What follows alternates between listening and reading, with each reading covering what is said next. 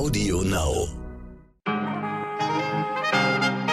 Meine Damen und Herren, meine lieben ZuhörerInnen, meine liebe Podcast-Community, ich grüße Sie auf das Äußerste an diesem wundervollen 1. Dezember, diesem schönsten Mittwoch aller Zeiten.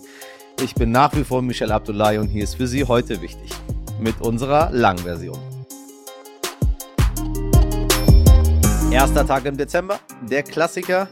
Haben Sie heute schon das erste Türchen Ihres Adventskalenders aufgemacht? Äh, falls Sie gar keinen klassischen Adventskalender mehr haben, finde ich das natürlich sehr traurig. Aber stattdessen können Sie diesen Podcast hier als Ersatz nehmen. Jeden Wochentag eine neue Folge und am Wochenende hören Sie einfach ein paar alte nach. Hinter unserem heutigen Türchen verbirgt sich allerdings, sorry, leider mal wieder das Thema Corona. Gestern gab es nämlich nochmal ein Bund-Länder-Treffen, aber ohne konkrete Beschlüsse. So zumindest war die Ankündigung vor dem Treffen. Was dann nach dem inoffiziellen Corona-Gipfel rausgekommen ist, das klären wir gleich. Und weil wir Sie so mögen, liebe Hörerinnen, bekommen Sie beim heute wichtig Adventskalender nicht nur eine Süßigkeit, sondern gleich zwei. Ich habe nämlich für Sie heute noch einmal mit meinem lieben Kollegen Horst von Butler über einige Punkte des Ampel-Koalitionsvertrags gesprochen.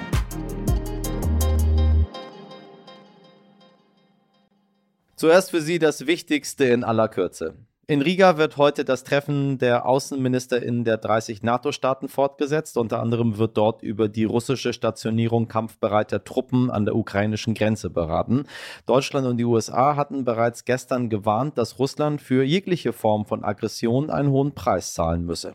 In Stockholm werden die sogenannten alternativen Nobelpreise verliehen. Mit dem Preis werden jährlich VorkämpferInnen für Menschenrechte, Umwelt und Frieden geehrt. Die PreisträgerInnen stehen schon fest. Dieses Jahr geht die Auszeichnung unter anderem an die Kanadierin Freda Husen für ihren Einsatz für die Rechte von indigenen Völkern.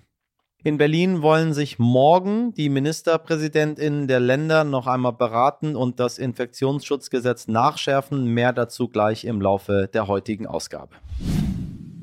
Mit dem jetzt veröffentlichten Afrozensus gibt es das erste Mal eine ausführliche Studie zu antischwarzem Rassismus und zur Diskriminierung schwarzer Menschen in Deutschland. Befragt wurden dazu knapp 6000 schwarze Menschen, afrikanische und afrodiasporische Menschen, die in Deutschland leben. Leider wenig überraschend zeigen die Ergebnisse, antischwarzer Rassismus ist ein überregionales und strukturelles Problem in diesem Land. 83 Prozent der Befragten haben beispielsweise schon Diskriminierung bei der Wohnungssuche erlebt und über die Hälfte der Befragten gab an, regelmäßig ohne Grund von der Polizei kontrolliert zu werden. Damit sich das in Zukunft ändert, fordern die Initiatoren der Studie nun konkrete Maßnahmen zur Bekämpfung von antischwarzem Rassismus in Deutschland, auch von der zukünftigen Bundesregierung. Der Koalitionsvertrag der Ampelparteien benennt bereits einige konkrete Punkte im Kampf gegen Diskriminierung. Zum Beispiel soll ein Antirassismusbeauftragter Beauftragter benannt werden. Wow, sage ich dazu. Wow, wow, wow. Ich glaube, das wird alles verändern, meine Damen und Herren. Alles. Verzeihen Sie ein bisschen die Ironie hier. Es ist einfach ganz schön anstrengend, sage ich Ihnen. Wirklich anstrengend, äh, ja, so oft von der Polizei kontrolliert zu werden, obwohl man gar nichts gemacht hat. Das ist nur ein ganz, ganz kleines Beispiel von dem, was man so erlebt den ganzen Tag, wenn man so ein bisschen anders aussieht als die anderen. Der Inselstaat Barbados hat sich von der englischen Krone losgesagt und ist nun offiziell eine Republik. Bislang gehörte die Karibikinsel als ehemalige britische Kolonie zum sogenannten Commonwealth of Nations und hatte natürlich die Queen Elisabeth II. zum Staatsoberhaupt. An ihre Stelle tritt nun Richterin Sandra Mason. Bei einer feierlichen Parade und Salutschüssen wurde sie als erste Präsidentin des Landes vereidigt. Mit dem Schritt will das Land seine koloniale Vergangenheit und die damit verbundene Ausbeutung endgültig hinter sich lassen. Bei der Zeremonie war auch der britische Thronfolger Prinz Charles anwesend als Vertretung für seine Mutter. Die Queen selbst ließ schriftlich Grüße ausrichten. Sie sende die besten Wünsche für Glück, Wohlstand und Frieden an alle Menschen in Barbados. Der Inselstaat ist übrigens am selben Tag um eine Königin ärmer, dafür aber um eine Nationalheldin reicher geworden. Sängerin Rihanna selbst aus Barbados wurde in den Orden der Nationalhelden aufgenommen, ganz nach dem Motto, wer braucht schon die Queen, wenn man Rihanna hat.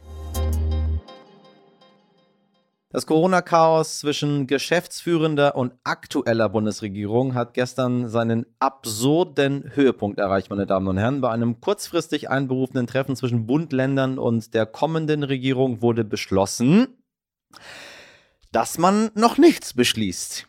Ja, sondern konkrete Maßnahmen auf morgen, also Donnerstag verschiebt. Wissen Sie, wir haben hier noch viel Zeit, sterben hier nur gerade ein paar Menschen in Deutschland an so, wie war das nochmal? Corona hieß das Ganze, ne? Aber wir können noch ein bisschen warten.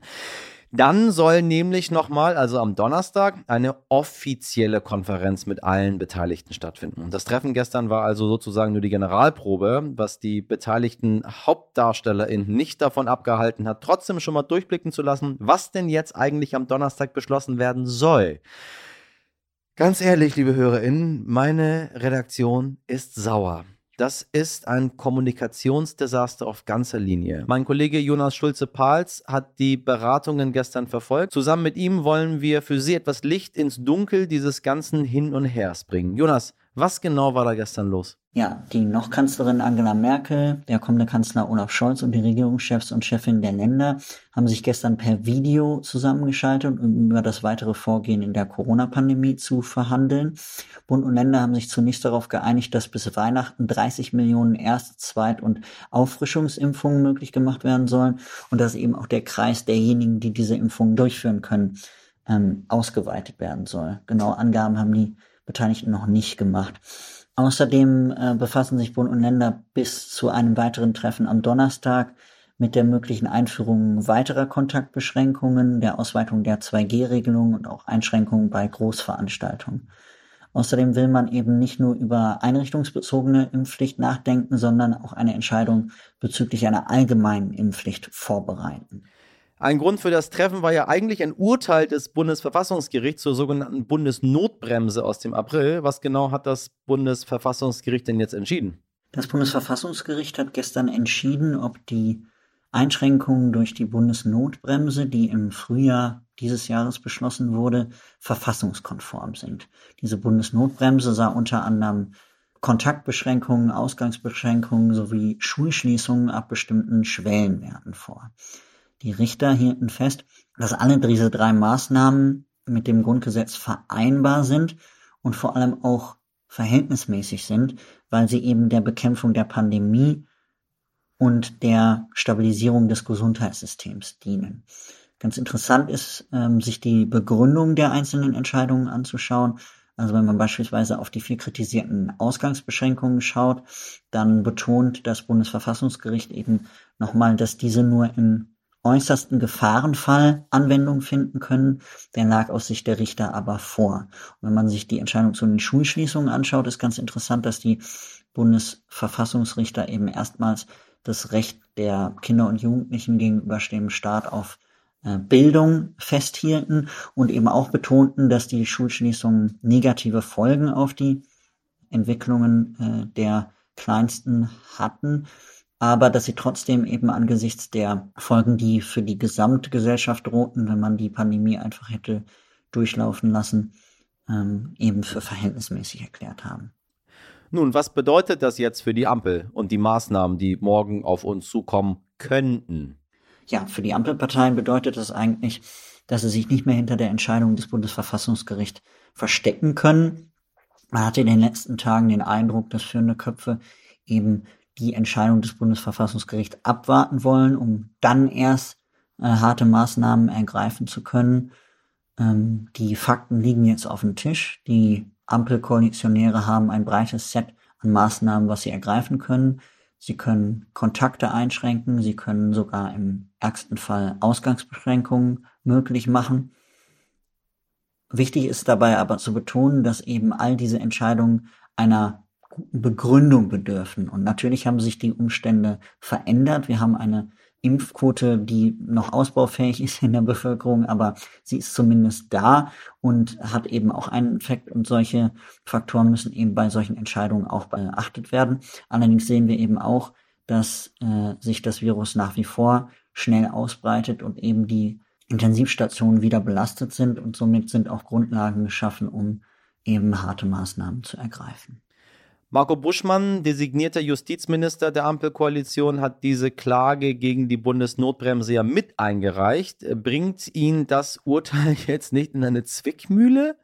Ich denke schon, dass man das Urteil als Dämpfer für die FDP und auch für Marco Buschmann verstehen kann. Die Partei hatte im Frühjahr mit großem Bromborium und auch mit der gesamten Fraktionsstärke gegen die ähm, Bundesnotbremse geklagt und war ja auch in den vergangenen Monaten immer eher als bremsende Kraft aufgetreten. Also ich kann mir schon vorstellen, dass es eben die, den Druck auf die Partei erhöht. Ähm, Marco Buschmann hat sich heute auch in einem Pressestatement zu der Entscheidung des Bundesverfassungsgerichts geäußert und auch betont, dass ähm, die Partei, äh, die Freien Demokraten natürlich eine Rechtsstaatspartei seien und dieses Urteil anerkennen, auch wenn man eben inhaltlich äh, weiterhin anderer Meinung sei.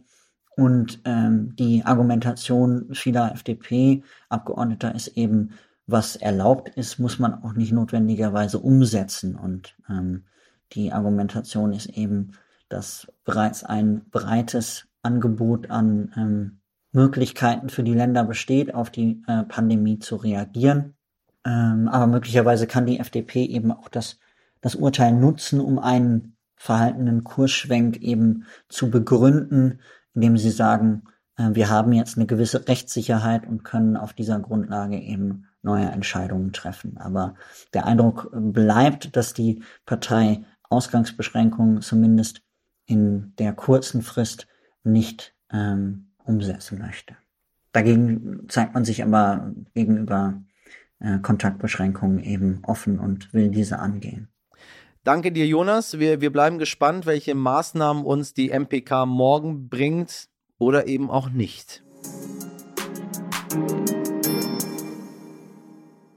Neben der aktuellen Corona-Lage wollen wir uns heute mit der Ampelkoalition und ihrem Koalitionsvertrag beschäftigen. In der letzten Woche wurden die fast 200 Seiten vorgestellt. Wir haben in der Folge vom letzten Donnerstag die wichtigsten Punkte zusammengefasst. Heute möchten wir das Ganze aber vertiefen mit einem Stammgast. Er ist der Chefredakteur von Kapital und Leiter des Hauptstadtbüros von Stern, Kapital und Business Punk Horst von Butler. Er sagt, es ist ein ehrgeiziges Jahrzehnt, auf das wir dazu zusteuern. Tja, und was hat die Ampel da vor mit uns? Wie will die Koalition vorankommen in der Klimapolitik? Wie digitalisieren wir das Land? Das alles wollen wir jetzt besprechen. Außerdem geht es auch um das Heizen und nicht fehlen darf natürlich mein Lieblingsthema, die Deutsche Bahn. Ich wünsche Ihnen nun viele neue Erkenntnisse und Denkanstöße. Horst, ich grüße dich. Freut mich wieder hier zu sein. Ja, jetzt, ich habe dir doch gesagt, jetzt reden wir ein bisschen mehr, weil jetzt geht es um die, um die wichtigen Dinge. Ähm, ich habe nämlich keine Lust, immer über Corona zu reden, so wichtig das auch ist. Äh, ich möchte lieber über die Zukunft und über die Ampel reden. Deswegen bist du heute bei mir. Ja, sehr gerne. Du sagst, ähm, auf die Frage, wie die Ampel unser Leben verändert wird, äh, hast du im Kapital geschrieben, so doll wie seit 1990 nicht mehr. Ja, ich glaube tatsächlich, ähm, wenn man sich das durchliest, ist es eigentlich ähm, die größte Transformation seit 1990, die da zumindest angestrebt wird. Also was da skizziert wird, das ist ein sehr ehrgeiziges Programm und das bezieht sich nicht nur auf, auf die digitale, digitale Verwaltung und andere Formen, sondern tatsächlich diesen klimaneutralen Umbau der, der Wirtschaft und Gesellschaft. Und insofern ist das ein sehr ambitioniertes Programm, was auch in unserem Alltag oder unseren Alltag verändern will. Und ich glaube, das ist wirklich ein äh, ehrgeiziges Jahrzehnt, auf das wir dazu steuern gucken wir mal so ein bisschen direkter rein. Ich habe mir das ein bisschen angeguckt, äh, aber nicht so wirklich, weil ich immer so ruder zwischen äh, Ampel und Corona. Äh, was ist jetzt wichtiger, was man berichtet? Deswegen ist es gut, dass ich dich da habe. Ähm, und wir gehen das jetzt mal einzeln so ein bisschen durch, um zu gucken, äh, wie das so den Alltag der Menschen verändert und was das Gravierende so ist. Irgendwie über, über Hausbesitzer, über Heizung, über Steuern. Äh, meine Damen und Herren, gut aufgepasst, was in den kommenden vier Jahren für Veränderungen so auf Sie zukommen. Horst von Butler wird es Ihnen erklären. Ähm, fangen wir doch mal an. Hausbesitzer oder Mieter? Also alles, was rund ums Haus ist. Äh, gute Zeiten oder schlechte Zeiten? Also ich würde das erstmal sagen, dass das jetzt nicht, das soll auch nicht so als Drogen rüberkommen, dass die Menschen sich jetzt irgendwie Angst, äh, Angst haben müssen, dass dann ihre eigenen vier Wände irgendwie eingedrungen wird. Ich fange mal mit so ein paar Sachen an. Also erstmal, ich glaube, eine wichtige Nachricht äh, für fast alle ist, äh, dass die EEG-Umlage, die wir mit unserer Stromrechnung bezahlen, die fällt weg und da gibt es so Durchschnittsberechnungen, dass das für so eine normale Familie so zwischen 150 und 200 Euro im Jahr bedeutet. Ähm, wie sich die Strompreise entwickeln, ist noch unklar. Wir steigen ja jetzt ja früher aus der Kohle aus. Wir steigen, äh, wir legen drei Atomkraftwerke äh, still. Das wird die Preise natürlich verändern, aber erstmal bedeutet das, eine Entlastung. Und ich glaube, für Mieter ist noch ganz wichtig zu wissen, äh, dass sie die Mehrkosten beim Heizen, die müssen sie äh, diesen höheren CO2-Preis müssen sie nicht mehr alleine äh, tragen. Da soll so eine faire Verteilung angestrebt werden zwischen Mietern und Vermietern. Da soll es so ein Stufenmodell geben, das wird noch ausgearbeitet. Ähm, und wenn das bis Sommer nicht ist, dann wird das halt hälftig geteilt. Und ich glaube, noch wichtig für Mieter ist, ähm, dass die Mietpreisbremse, die soll verlängert werden, auch ein bisschen verschärft in, in so diesen sogenannten Gebieten mit dem angespannten Wohnungsmarkt. Ähm, äh, allerdings der richtig harte Eingriff, äh, von dem äh, Kevin Kühnert geträumt hat, der soll nicht kommen. Aber die neue Koalition hat ehrgeizige Ziele. Sie will 400.000 neue Wohnungen pro Jahr bauen und davon 100.000 öffentlich geförderte. Das soll so ein Bündnis für bezahlbaren Wohnraum äh, soll da geschlossen werden. Und das ist so ein, wenn die das hinkriegen, könnte das natürlich so an in manchen Gebieten schon für ähm, Entspannung sorgen. Aber vielleicht mal so ein bisschen, wollen wir mal so aufs einzelne Haus gehen. Ich glaube, wenn man ein Haus hat, muss man sich einfach darauf äh, einstellen, da muss man was tun. Da muss man in den nächsten fünf, sechs Jahren was tun. Man muss seine äh, Heizung austauschen, äh, man muss gegebenenfalls dämmen, man muss die Fenster erneuern. Wer neu baut oder saniert, der muss auch sehr ambitionierte Energiestandards äh, künftig einhalten. Da gibt es so, einen, so ein Stufenmodell, äh, was man macht. Äh, und ähm, klar ist auch, wenn man irgendwie äh, eine umfassende Sanierung vornimmt im Haus, dann hat man bestimmte Auflagen, äh, zum Beispiel in Bezug auf die Heizung, dass da ein großer Anteil inzwischen aus erneuerbaren Energien kommen muss. Also ich glaube, die meisten sollten sich überlegen, wenn sie eine alte Heizung drin haben oder ähm, äh, das Haus noch ungedämmt ist, da kommt in den nächsten vier, fünf Jahren kommen da neue Auflagen auf sie zu. Und sie sollten sich auch wirklich überlegen, also dass sie auch Chancen haben. Eine Solaranlage auf dem Dach äh, schafft ja auch ein bisschen so Autarkie und ähm, man kann vielleicht sogar ein bisschen Geld damit verdienen. Das ist äh, ganz schön viele Veränderungen, finde ich für Haus und Renovierung und Sanierung tatsächlich. Also da sind ja, da setzt man quasi diese Klimaziele, die man erreichen möchte. Äh, das fängt jetzt damit an. Ne? Also es, äh, weißt du, wenn, wir uns verändern wollen, muss es irgendwo mal wehtun. Ne? Sonst ja. würde ja alles immer genauso weitergehen wie bisher. Genau. Also der Gebäudesektor ist halt irgendwie ein, ein wichtiger. Äh, also wir haben ja irgendwie so Transport und da gucken wir halt immer auf die E-Autos. Äh, äh, also alles, was rund um Mobilität ist und der Gebäudesektor, also sowohl beim Neubau, aber auch bei, dem, bei den Bestandsgebäuden. Da wird sich einfach viel tun, aber ich denke, da gibt es auch viele Chancen, ähm, weil irgendwie, wenn man eine Solaranlage auf dem Dach hat und vielleicht irgendwie, ich meine, auch so eine Ölheizung im Keller, sorry, wenn ich sage, die ist ja aber auch, das ist ja einfach scheiße. Ja, ja, na, ja, auf, total. Also, ne? Aber man hat die, hat die mal angebracht da irgendwann, hat Geld dafür bezahlt und möchte sie jetzt auch irgendwie die nächsten 50 Jahre nutzen. Und jetzt äh, sieht man, dass das alles nicht mehr so gut funktioniert. Und zwar nicht, weil die Ölheizung äh, nicht gut funktioniert, sondern weil es sich mit dem Klima irgendwie nicht mehr so und das zurecht ist teuer, äh, genau. ruckelt. Und das ist teuer und äh, da soll es große Förderprogramme geben, aber man sollte sich in Summe schon darauf einstellen, dass für Hausbesitzer mehr Kosten auf einen zukommen und wenn man Vermieter äh, ist auch. Also wenn man dann eben äh, für den Austausch dieser Anlagen sorgen muss. Kommen wir zu einem Thema, mit dem ich mich, äh, als ich jung war, überhaupt nicht beschäftigt habe, was aber hochinteressant für mich ist, je älter ich werde, nämlich Steuern und Steuererhöhung. Ich habe das nie verstanden. Also, aber wenn du von 1990 sprichst und danach, ich erinnere mich, als es dort so Veränderungen gab ähm, in der Bundesrepublik und irgendwie alle, ja, und die Steuern und meine Eltern auch und was machen wir jetzt? Und naja, ähm, mittlerweile verstehe ich sie sehr gut, worum es da geht. Also da gucke ich selber rauf. Grüne und SPD äh, wollen sie erhöhen, die FDP nicht. Wir haben das erste Mal seit langem mal eine sehr, sehr spannende Konstellation, was Steuern angeht, vor allem mit Herrn Lindner dort. Ähm, was passiert jetzt mit uns Steuerzahlern? Das betrifft uns ja alle. Das ist weniger komplex als jetzt das Thema rund ums Wohnen, kann man sagen. Ähm, eigentlich haben sich hat sich die Ampel da gegenseitig neutralisiert. Also man könnte von so einem Burgfrieden sprechen. Ähm, also es gibt nicht die angekündigten höheren Steuern für Erben und Vermögen. Äh, das, der Solidaritätszuschlag, den ja noch die oberen 10 Prozent zahlen, der wird, ähm, also die Spitzenverdiener, der wird eigentlich äh, gar nicht äh, erwähnt es gibt keine große Steuerreform, die ist nicht geplant. Ähm, es gibt so kleine Änderungen, zum Beispiel, dass diese Homeoffice-Regel äh, verlängert wird bis äh, Ende kommenden Jahres. Das ist ja diese, man kann da ja bis zu 600 Euro pro Jahr absetzen. Äh, es gibt Veränderungen beim Ausbildungsfreibetrag. Das ist für vielleicht für manche Hörerinnen und Hörer hier interessant, dass der steigen soll. Ähm, es gibt auch Erleichterungen bei der Einkommensteuer für Alleinerziehende. Aber im Kern muss man sagen, wird da nicht viel passieren. Also all die ganzen spektakulären Pläne, die wir in den Wahlprogrammen gelesen, wie das Land reformiert werden soll, wie es neue Ideen gibt, äh, äh, wie Unternehmer weniger besteuert werden sollen, aber trotzdem solidarisch zahlen und so weiter und so weiter, ist gar nichts übrig geblieben von. Also es wird wahrscheinlich, es wird einige Abschreibungen geben. Äh, das ist also bei Investitionen in Klimaschutz, ähm, das ist da erwähnt. Also wenn man sich als Unternehmen äh, da umrüstet und investiert, äh, das wird man abschreiben können. Das läuft ja bei der FDP so unter diesem Begriff der Superabschreibung. Also da wird es einiges geben, aber es wird jetzt äh, konkret für Leute wie dich und mich jetzt keine Senkung der Einkommensteuer geben. Es wird auch keine Erhöhung der Einkommensteuer geben und es ist auch derzeit keine Vermögensteuer oder Erbschaftssteuer geplant. Tempolimit, CO2-Steuer, Mobilität, äh, da gab es sehr, sehr deutliche Forderungen von Seiten der Grünen im, im Wahlkampf. Äh, was haben sie davon durchgesetzt? Also, ja. was ich schon auf jeden Fall weiß, ist, dass Tempolimit das erste war, wo man sagte, nö, äh, es bleibt so, wie das ist. Also, wir kommen jetzt, glaube ich, äh, neben dem, was rund ums Haus ist, wo, wo, worüber wir ja am Anfang gesprochen haben, dass man da einfach äh, viel tun muss, ist das zu dem zweiten großen emotionalen Thema äh, was die Gemüter bewegt. Das ist alles so rund ums Auto, äh, Fahren und Mobilität. Und du hast gesagt, ein Tempolimit kommt nicht. Autofahrer müssen davon ausgehen, dass die Spritpreise weiter steigen werden. Das ist einfach so, weil auch im kommenden Jahr erhöht sich der CO2-Preis und das verteuert Benzin und Diesel. Da gibt es weitere Stufen. Das wäre auch übrigens mit einer anderen Regierung so gekommen. Das ist ja der Plan. Also der CO2-Preis soll steigen und das macht Sprit einfach teurer. Ähm, er steigt nicht ganz so schnell wie von den Grünen gefordert, aber Autokäufer sollten schon davon ausgehen, ähm, dass so irgendwann in acht Jahren nur noch CO2-neutrale Fahrzeuge zugelassen werden. Und da bis dahin wird natürlich auch das Ladenetz für E-Autos ausgebaut.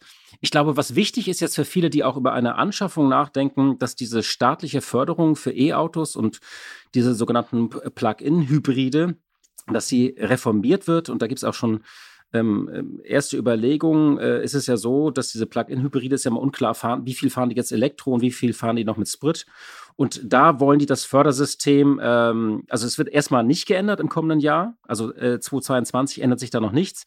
Aber es gibt dann ab 2023 gibt es, ähm, gibt es da einige äh, Reformen, ähm, um eben diese verschiedenen Prämien, die es derzeit gibt, wirklich so auszugestalten, dass da nicht irgendwelche ähm, SUVs angeschafft werden auf, auf, auf Kosten des Staates, sondern dass es wirklich klimaschonende äh, Fahrzeuge sind. Nächstes Jahr, das ist, glaube ich, die wichtigste Nachricht, ändert sich erstmal nichts, sondern die Reform geht ab 2023 los. Und es gibt einen großen Streit um den Diesel, den hat äh, Volker Wissing, der designierte Verkehrsminister, losgetreten, äh, um das sogenannte Diesel Dieselprivileg. Du weißt ja, dass äh, Diesel wird weniger besteuert, ist deswegen an der Tankstelle billiger, dafür ist die Kfz-Steuer äh, ähm, teurer. Und er hat gleich gesagt, naja, irgendwie, wenn wir das angleichen, im Hintergrund ist da so eine EU-Richtlinie, spielt da eine Rolle, dann gibt es einen Ausgleich über die Kfz-Steuer. Bevor diese Ampel überhaupt im Amt ist, wird sich schon über den Diesel gestritten. Also dieses Feld bleibt sehr kompliziert. Man hätte, man hätte es alles vereinfachen können, ne? Hätte man. Ja, sagen wir mal so, es ist ja, äh, also es geht ja natürlich auch um viele Menschen, viele Pendler, äh, Handwerker, kleine Gewerbetreibende, die haben, äh, wenn man so ein größeres Fahrzeug hat, dann hat man halt oft einen Diesel. Und ich glaube, die Kunst ist es auch bei der Mobilität, ähm, einerseits diesen gewollten Effekt, also dass man diesen CO2-Preis draufschlägt, dass das wirklich, dass der auch kommt. Andererseits dürfen die Belastungen auch nicht zu groß werden. Und da muss man halt Ausgleichssysteme für schaffen. Und da wird man so einen Übergang die nächsten drei, vier Jahre bauen. Aber das Ziel sind 15 Millionen Elektroautos in 2030. Und ähm, ich glaube, ich glaube, da hat sich die Ampel schon vorgenommen, die wollen das schon erreichen. Und da, da werden sie, die werden die Ladeinfrastruktur ähm, ausbauen. Es wird äh, wahrscheinlich auch äh, endlich bei den Schienen, also beim Schienenausbau und beim Bahnverkehr äh, Veränderungen geben. Also ich glaube, alles rund ums Fahren bis aufs Tempolimit, da wird es auch deutliche Änderungen geben. Sag mal, was gibt's äh, zu meinem Lieblingshorrorunternehmen Deutsche Bahn zu berichten? Hat man sich dort auf irgendwas geeinigt? Ich bin, musste jetzt wieder ein bisschen unterwegs sein in den letzten äh, Tagen und Wochen und habe wieder mal gesehen, wie kompliziert es ist, mit der Bahn von A nach B zu kommen. Also so eine Strecke Hamburg-Düsseldorf, die kann man nicht einfach mal so machen, sage ich dir ganz ehrlich. Äh, äh, da ist es, ist es teilweise einfacher, wirklich die Strecke zu fliegen, so albern es ist. Äh, Hamburg-Frankfurt genauso eine Sache, Hamburg-München genauso eine Sache. Ähm, äh, es dauert ewig, bis du da ankommst. Es wird irgendwie nichts ausgebaut. Es ist alles kompliziert. Äh, was wollen die da machen? Ich habe ganz kurz mal am Anfang gelesen, Zerschlagung der Deutschen Bahn äh, das Unternehmen ein bisschen verändern, weil ich glaube, das ist, ich bemühe mich. Ich bemühe mich wirklich Bahn zu fahren, äh, um, um nicht klimaschädlich zu sein, aber es ist manchmal einfach unmöglich. So, haben die da Pläne? Weißt du da was zu? Also, das war einer der großen Streits auch während der Verhandlungen. Da drang äh, kurze Zeit nach draußen, dass FDP und Grüne, also Zerschlagung heißt eigentlich, äh, dass man das Netz sozusagen von der eigentlichen Bahn trennt. Ähm, das steht jetzt so nicht drin. Ähm, ich glaube, man hat äh, große Ziele. Man will man überlegt, ob die Bahn nicht auch ein Unternehmen sein kann, was sich äh, selbst verschuldet. Also das ist einer dieser berühmten Ideen, dass man das nicht über den Haushalt macht, ähm, also dass man da eigenes äh, Investitionsprogramm macht, weil tatsächlich wir kommen ja aus einer Phase, dass in den letzten äh, zwei Jahren kaum neue Schienenstrecken gebaut wurden. Also ich glaube, vor zwei Jahren waren das sechs Kilometer und im vergangenen Jahr, glaube ich, äh, kein einziger Kilometer. Ähm, da treten wir ein bisschen tatsächlich auf der Stelle. Es werden zwar bestehende Schienen repariert, aber ich gehe davon aus, dass, ähm, dass man da, also da, da wird sich etwas ändern. Als Berliner kann ich sagen, ähm, ist die Lage ein bisschen besser. Also die Strecke nach, nach München, die ist echt schon ziemlich gut. Also da gibt es jetzt diesen Sprinter, vier Stunden. Die, da habt ihr es ein bisschen besser als bei uns, das stimmt, ja. ja. Und auch nach Frankfurt. Wenn sie denn fährt. Und auch ne? nach Frankfurt. Also ich fahre die mit der Bahn. Ich habe mir vorgenommen, ich werde das nicht mehr fliegen. Da gibt es den Sprinter. Da gibt, das habt ihr, also ich bin immer sehr dankbar, wenn ich äh, Frankfurt-Berlin fahren kann, weil da gibt es den Sprinter. Auch nicht so viele, das könnten ein paar mehr werden, damit man auch in, an allen Zeiten äh, ankommt. Aber ähm, vor allem der neue Flughafen in Berlin nimmt einem die Entscheidung, finde ich, ein bisschen ab, dass man da nicht landen möchte, weil der einfach äh, woanders liegt. Tegel war fantastisch. Ich habe Tegel geliebt. man war in zwei Minuten in der Innenstadt. Und jetzt denke ich mir immer so, uh, weiß ich nicht so genau. Okay, gut, gut, gut, gut. Also für Bahnfahren muss man nach Berlin ziehen, äh, merk schon. Das war noch nicht alles, meine Damen und Herren. Im zweiten Teil unseres Gesprächs geht es unter anderem um die Rente, die Pflege, um den Führerschein mit 16 und das Wahlrecht ebenfalls ab 16. In den kommenden Tagen gibt es also noch mehr Analysen von und mit The One and Only Horst von Butler. Wenn Sie noch konkrete Fragen zum Koalitionsvertrag haben, wenn noch irgendwas für Sie offen ist, wenn Sie irgendwas nicht verstanden haben, wenn Sie was vertieft haben möchten, meine Damen und Herren, ja, wir bieten Ihnen diesen Service. So, wir machen das ja für Sie, nicht für uns. Also, schreiben Sie uns gerne an heute.stern.de. Ähm, und falls Sie bis dahin nicht genug vom lieben Horst bekommen können, jeden Freitag gibt es eine neue Folge seines eigenen Podcasts, die Stunde Null. Hören Sie da gerne mal rein. Ähm, da lernen Sie richtig was. Also, da lernen Sie richtig was, sage ich Ihnen. Wenn es so ein bisschen noch um die Kohle geht und so weiter. Und ganz schön coole Gäste. Also, Sie wissen, Sie wissen, ich muss kein Hehl draus machen. I love Horst. Äh, deswegen ist er immer hier und ich freue mich, ähm, wenn wir ihn in den nächsten Tagen wieder hören. Und bis dahin hören Sie ein bisschen die Stunde Null. Den Link finden Sie in unseren Show Notes, wenn Sie nicht selbst in der Lage sind, das kurz zu googeln. Auch diesen Service bieten wir Ihnen, meine Damen und Herren. Was tun wir nicht alles für Sie? Heute nicht ich. Donald Trump ist zurück im Weißen Haus. Ja, Sie haben richtig gehört, liebe HörerInnen, The Donald is back. Zumindest als Foto. Ein Schnappschuss des Ehepaars Trump ziert jetzt nämlich einen Weihnachtsbaum im Bankettsaal des Weißen Hauses. Traditionell kümmert sich die First Lady um die Weihnachtsdekoration im Amtssitz des US-Präsidenten. Dieses Jahr fällt die Aufgabe damit erstmals Jill Biden zu, die das Weiße Haus zusammen mit ihrem Team in ein wahres Weihnachtswunderland verwandelt hat. Und zum amerikanischen Christmas Spirit gehört anscheinend auch etwas versöhnlichere Zeichen zu setzen und sich den verhassten Vorgängern goldgerahmt in den Weihnachtsbaum zu hängen. Neben den Trumps finden sich dort übrigens auch noch Fotos von den Obamas, den Bushs und noch weiterer ehemaliger First Families. Naja, wem es gefällt. Warten wir mal ab. Vielleicht kommt Trump ja bald wieder im Weißen Haus zurück und hängt ganz viele Bilder von sich selbst an den Weihnachtsbaum. Wir gucken mal. Trump, Trump, Trump. ich glaube, mit nichts kann man Menschen so doll ärgern wie mit Trump, Trump, Trump.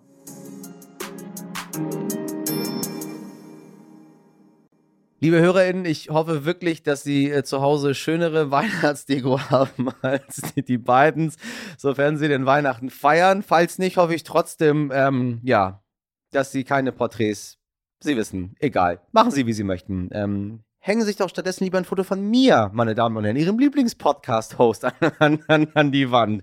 Ich schicke Ihnen sonst eins. Eine äh, richtige vorweihnachtliche Freude machen Sie uns, wenn Sie uns auch morgen wieder hören und uns an heute wichtig.stern.de schreiben. Wenn Sie Anregungen oder Feedback haben, tippen Sie außerdem gerne auf den Abonnier-Button, empfehlen Sie uns weiter, teilen Sie unsere Folgen in Ihren sozialen Netzwerken, wenn Sie mögen, meine Damen und Herren. Bedrucken Sie T-Shirts mit heute wichtig drauf. Meine immer gut gelaunte Redaktion dankt es Ihnen. Sie besteht nach wie vor Sabrina Andorfer, Mirjam Bittner, Dimitri Blinski, Valerie Dörner und Frederik Löbnitz. Produziert hat diese Folge Alexandra Zebisch für Sie. Morgen öffnet sich unser Podcast-Türchen. Wie immer um 5 Uhr für Sie. Genießen Sie bis dahin Ihren Mittwoch. Machen Sie was draus. Ihr Michel Abdullahi.